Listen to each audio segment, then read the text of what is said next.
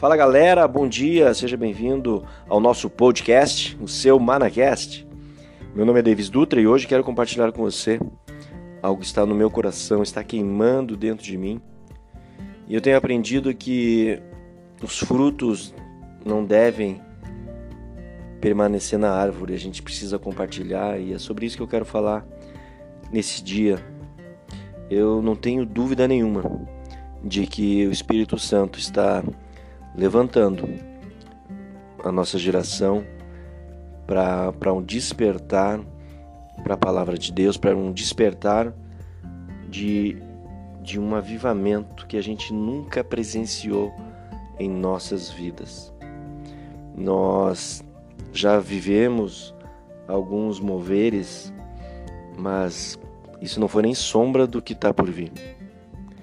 Eu, eu tenho plena convicção de que estamos vivendo um momento onde os filhos de Deus se levantarão para levar a mensagem através do seu ofício, através da, das suas profissões, através do seu trabalho, através daquilo que ele esteja fazendo, levar a mensagem a todas as nações da terra.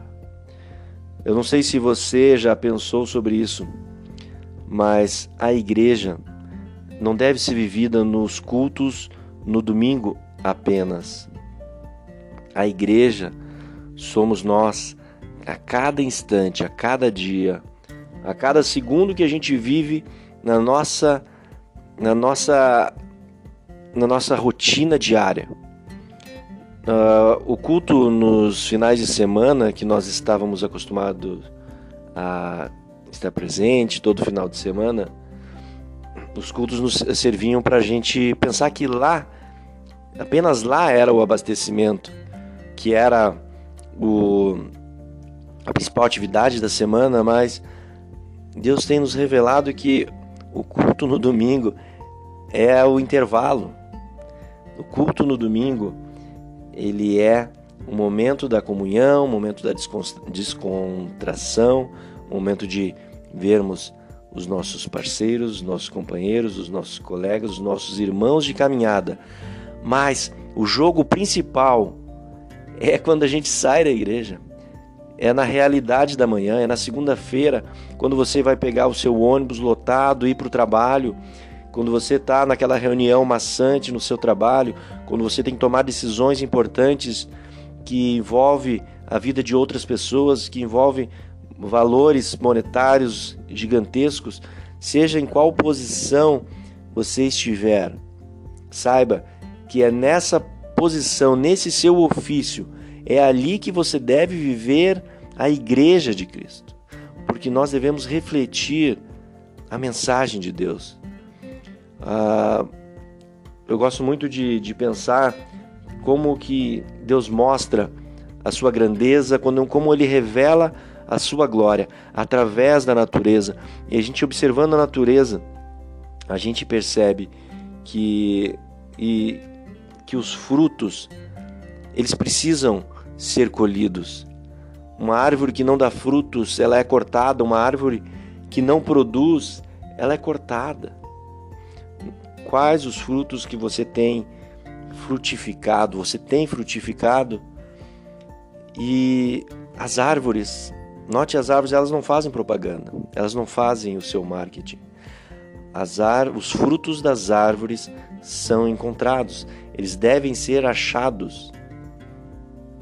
Quais são os seus frutos, meu irmão?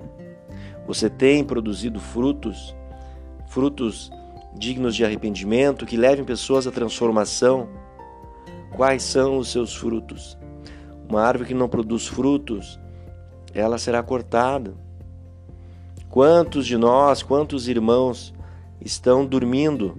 Estão dormindo para a vida, estão dormindo diante de um passado que por algum momento foi de glória, por alguma experiência vivida lá no passado, por alguma experiência com Deus que ela viveu em algum momento lá atrás em sua vida, mas que hoje essa pessoa, hoje pode ser você, está dormindo deitado eternamente em berço esplêndido, esperando um, avivalista vir e incendiar o seu coração sendo que as nossas fontes estão no Senhor.